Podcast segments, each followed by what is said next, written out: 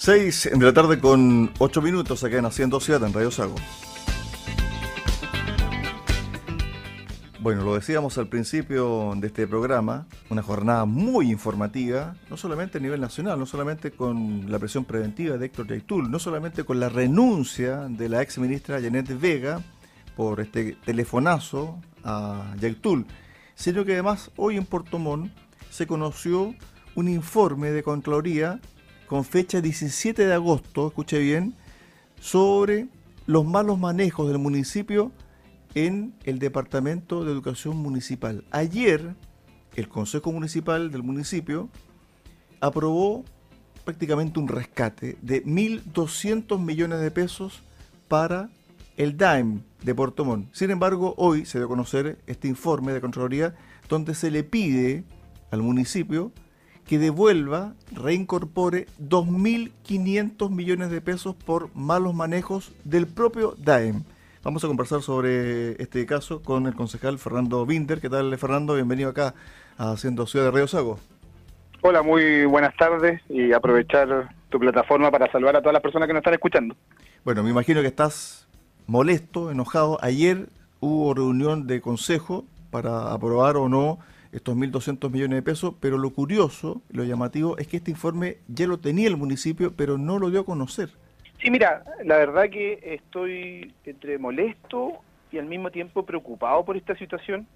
Efectivamente, dejarle claro a la comunidad que el día de ayer eh, hubo un consejo extraordinario eh, para transferencias de alrededor de 1.200 millones de pesos para cubrir un déficit en la dirección, en el DAEM, en educación de la municipalidad, lo cual yo rechacé, eh, eh, hay que mencionar que no todos los concejales lo aprobaron, yo fui uno de los que rechacé este punto, eh, y hoy día yo lo rechacé entendiendo que, y, vengo reclamando desde el año pasado, de que esto es producto de una mala administración y acompañado también de que estuvimos alrededor de siete años con un director subrogante, lo cual hoy día a este nuevo consejo nos sigue generando distintos problemas, en este caso financieros. Eh, acompañado también, eh, y mi molestia es que efectivamente eh, Contraloría se pronunció con un informe que es bastante preocupante y que lamentablemente en ese sentido hay que decir que está en manos, estaba en manos del alcalde, de la Dirección de Control y Secretaría Municipal del 17 de agosto. Más allá de lo legal, que hay un plazo para que nos hagan llegar esa información que es alrededor de 10 días, entendiendo la connotación y la discusión que se generó ayer en la Comisión de Educación y en la tarde en el Consejo Extraordinario eran antecedentes que eran necesarios por un tema de transparencia haber considerado eh, puede estar a la vista. Eh, ¿Por qué? Porque obviamente eh, es información adicional importante considerar al momento de que un concejal toma decisiones tan importantes como es transferir alrededor el día de ayer de 1.120 millones de pesos que para hacerle entender a la comunidad son 1.120 millones de pesos que podrían haber estado destinados para las distintas problemáticas de la ciudad, como por ejemplo solucionar la, la problemática de las veredas, los eventos en las calles, los problemas de luminaria, que al final tienen que ir a cubrir malas administraciones en este caso.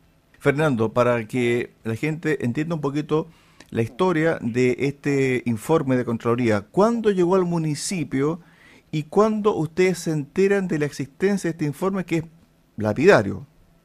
Sí, mira, te vuelvo a repetir. Eh, este es un informe que dice ahí que, este, que fue enviado el día 17 de agosto a la municipalidad y nosotros, yo lo personal, lo recibimos hoy día. Hoy día eh, en el portal de Contraloría se hizo público y accedimos eh, obviamente a este informe por nuestros propios medios. Eh, sin que la misma municipalidad no haya puesto un antecedente más, y te vuelvo a repetir, más allá de los plazos legales. Eh, se estaba discutiendo temas importantes de transferencia de recursos, donde era importante nosotros como Consejo Municipal eh, tener estos antecedentes a la vista. ¿Qué es lo que viene ahora para el municipio, para el DAEN? Ustedes como Consejo Municipal me imagino que pedirán una sesión extraordinaria para ver qué se hace con este informe. Sí, a mí, a mí en lo personal, eh, eh, en este, eh, me llama, bueno, primero hay que dejar claro que, que esto es producto de estos 2.500 millones de pesos, tienen relación con los fondos CEP, que son, son subvenciones escolares preferenciales, que uno tiene que tener claro que tienen que estar destinadas para lo que le otorga la ley, no para lo que se le pueda antojar a un sostenedor en este caso. Estamos hablando de fondos CEP, que son recursos que están destinados a estudiantes prioritarios y preferentes, que son los más vulnerables del sistema. Eso también es importante de mencionarlo. ¿Y, esa plata, de dónde la van a sacar? Es que ese, eso, esa es mi preocupación. Mira, yo recibí este informe hoy día, tengo que ser súper responsable, lo estoy revisando.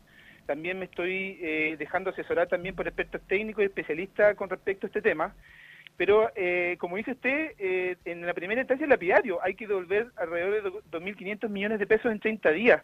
evidentemente, esto es grave porque puede afectar considerablemente el, el presupuesto municipal. Y estamos hablando de 2.500 millones de pesos que no se ha logrado justificar desde el año 2012, donde hoy día nos están diciendo que efectivamente están apareciendo documentos después de 10 años, ¿me entiendes? Eso es lo que hace eh, lo que hace ver el desorden que hay en esta administración. ¿Es posible de que se pueda acusar al alcalde Guerrero Paredes de notable abandono de deberes? Mira, quiero, quiero acá ser súper claro. Eh, hoy día se ha comentado por parte de la municipalidad que eh, referente al informe cada vez que hay un que cada vez que hay un pronunciamiento de un órgano fiscalizador público eh, siempre se hacen alusiones a que tiene errores administrativos.